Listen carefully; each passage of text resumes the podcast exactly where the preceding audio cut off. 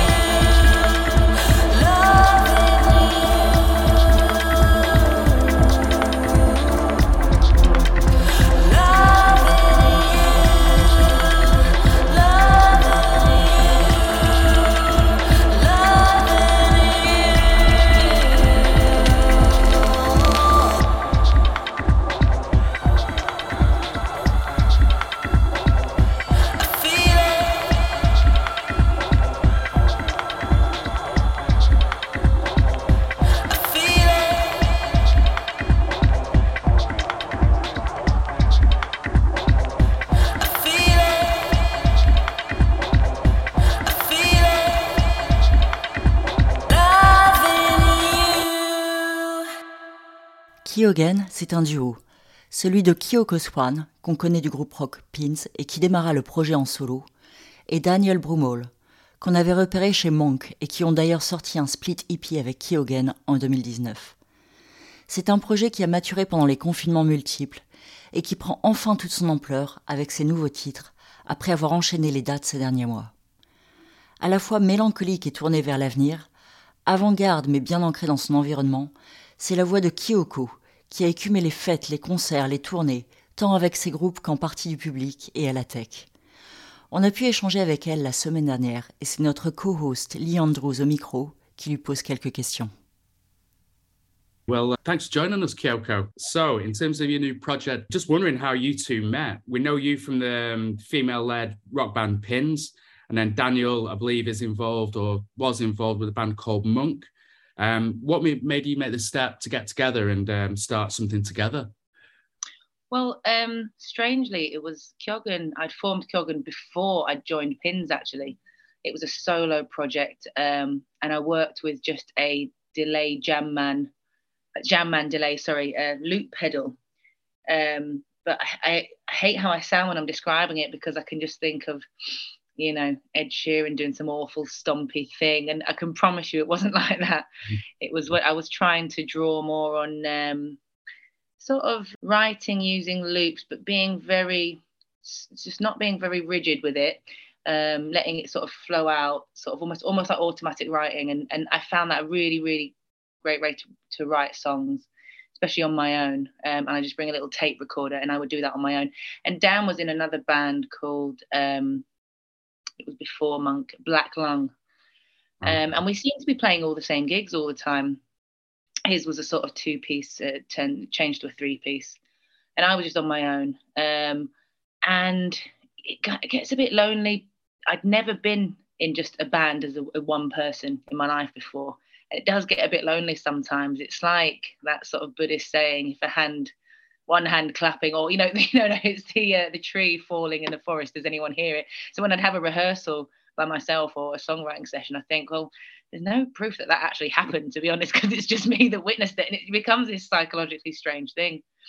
Um, so i got a bit fed up of that and i thought well i'll try something new and i got a load of bandmates in from across a few bands just to do this one show at the night and day and dan was supposed to be drumming. And you know, we'd we'd turn up and you know we'd be, a bit hungover and it wouldn't be going well, you know, trying to get it all sort of working. And then he suddenly just started programming some drums instead. And he said, "This is my favorite instrument. This is what I actually want to do." And I said, "Well, do that then." And still, this is a big group of people, but mm. after that one show, it was Dan and I that our sort of way of working that sort of clicked actually because we we we crossed each other's paths so so many gigs being on the same lineup it almost made sense to work together. But it's just been perfect because it's been the exact uh, sound that uh, you know, or you know, experimenting in that sort of area. It's it's just been fantastic. Mm. Well, going in, yeah, talking about your sound, the first thing that gets me is that it is it's all quite minimal. It's all very, mm. very stripped down. And it's interesting what you're saying about the drum programming because it is quite sparse. It's it's almost like the essence of dream pop, but kind of like a much more modern feel to it with the you know the beats. And then you've got a lovely gay layers guitar gentle reverb on your voice. How do you tackle that on stage? I mean what gear do you use? Is it like the same that you use in the rehearsal room in the studio? Are you replicating that on stage or do you bring something different when you perform? Um, so for me um, i still use my Jamman delay pedal but not for looping anymore just for uh, a delay sound on a few of the songs, and that's just all coming from me. I play guitar. I, I seem to be playing guitar less, which I'm enjoying. there's, there's, um, I really enjoy performing, just singing, whereas I used to feel very shy about doing that.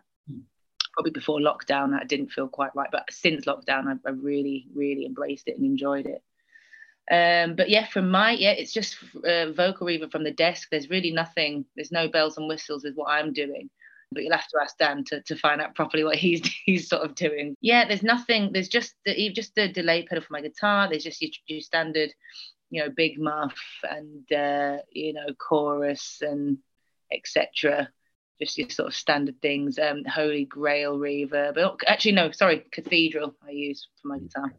but it's just your bog standard sort of stuff. But I do like my guitar. I use the Jazzmaster, and I also use a Fender Strat as well. And just get, get just just I'd like I really like that sort of sound, you know. Yeah, they both um, got quite clean tone to them. Yeah. Yeah, yeah. Now, I was having a bit of a, a read up on your quite short biography on Bandcamp, and it says that Kyogen takes the spirit of the White Hotel avant garde scene and marries it to a timeless pop sensibility. Now, we're massive fans of the White Hotel and seem to yeah. have been there quite a lot recently for several gigs, almost living there. Now, but a lot of our listeners will definitely not have had a chance to visit its finest venue. So, can you talk a little bit about that? What did you find there, and kind of, mm. you know, what, what kind of events were you were you referencing at the White Hotel? I think for me, just as a, a space, because to be honest, I have been hanging around there for over a decade, as it happens, because before it was a venue, it was a car garage, and next door, uh, they still have the rehearsal rooms, but um, you know, there used to be another venue uh, in a cage called the Bunker. But even before the Bunker existed, I I remember I, I must have been about 19 and I went to rehearse in the studio, which was run by Martin Hurley and Ben. Ben, who now run is he's missed these the White Hotel is his, isn't it? Mm. But but I used to rehearse there. And when I was 19, I rehearsed there and it turns out he liked the sound of my band so much he recorded it with his iPhone outside outside the door and then tracked us down on MySpace. This was a previous band of mine called The Loosh. Tracked us down and said, Look, we really want to release you. We really want to put you out. We've got a record label we're starting called Sways Records. Like, please, please, like, yeah, let's let's get in touch. Let's have a meeting. It was so keen because kept on actually no first saying, "Are you releasing any music?" And I was like, "Well, I don't know. i have only just moved here from Milton Keynes. I, am 19. I'm, I'm absolutely clueless." Yeah. Mm. this was before the internet was even much of a thing for music, to be honest, as much as it is now. So I just kept on saying, "Oh, I don't know, I don't know," and then he was like, "Right, I'm I'm putting you out." And we were the first band after his band, The Marder, to be on Sways Records. So essentially, it felt like we, you know our band was the first sort of musical thing, sort of musical thing to sort of happen there because obviously it was the label. So I feel very close to that um, just that location, to be honest, because the amount of rehearsals I've had there, parties, gigs. It's a location where, like, I, I, I think about all the bands that have come through Sways as well. Money and you know, Great Waves for anyone that remembers, and all the great work that Greta is doing, who now does Current Mood Girl. She was mm-hmm. also in a brilliant band called Bernard and Edith, and they were on Sways. So just the whole, just not only now but then, just just it's always been a place of great um, creativity. You know, I'd say I hate to sound like this, or, or it's better than if I'd said energy. You know, great energy, but it was just a, a, place where you know music for me it, it means music and it means Manchester.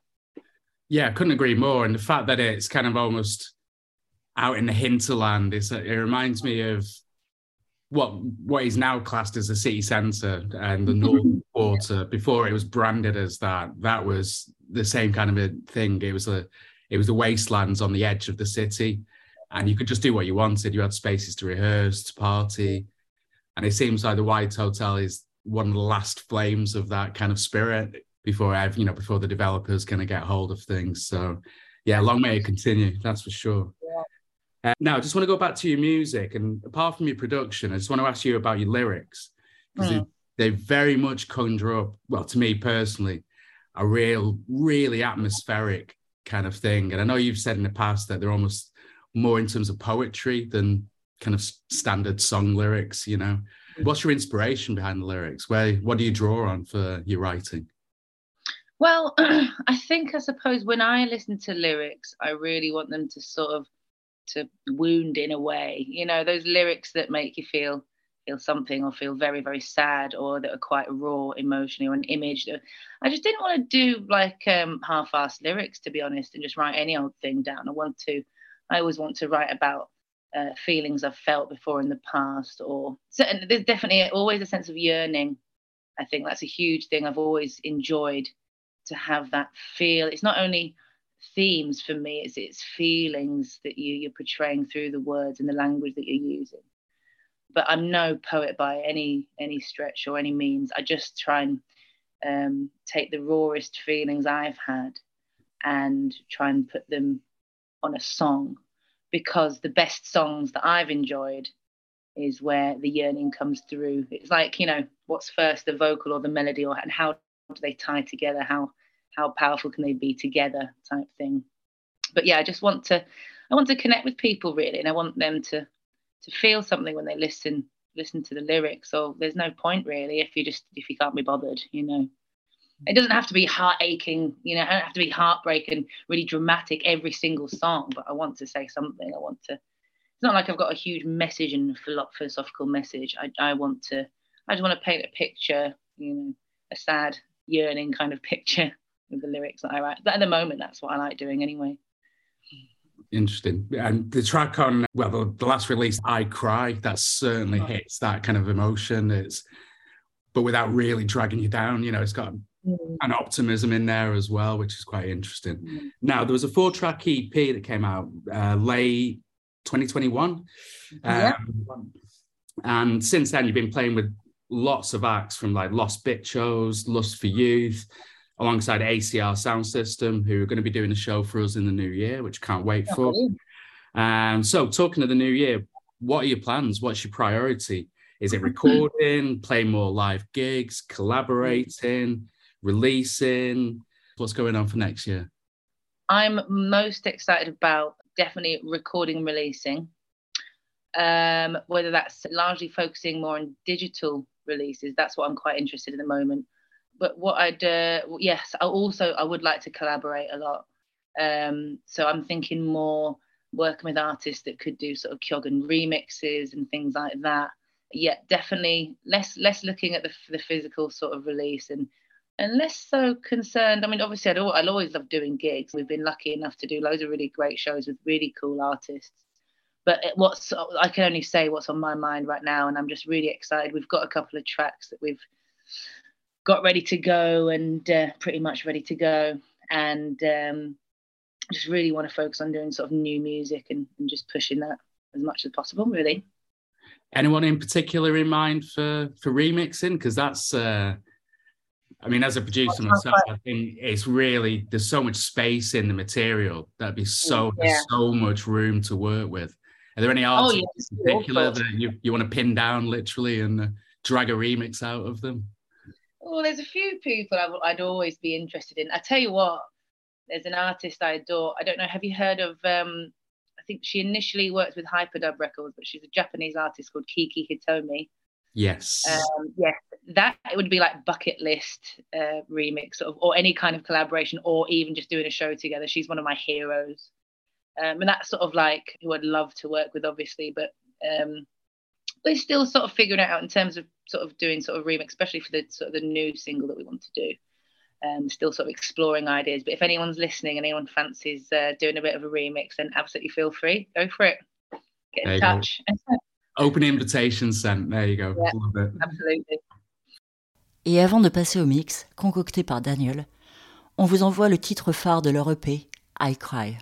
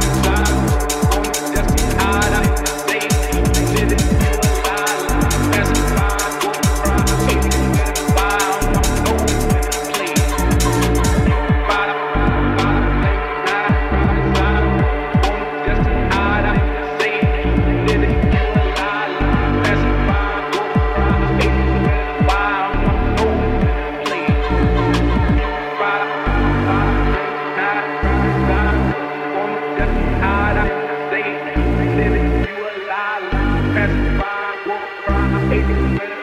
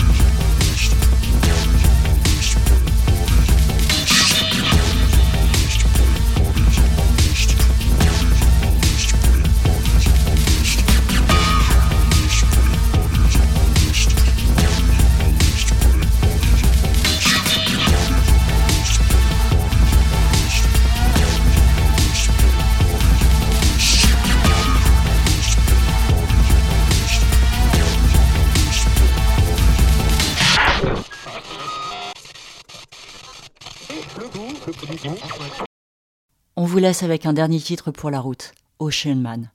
Allez, on se retrouve en 2023.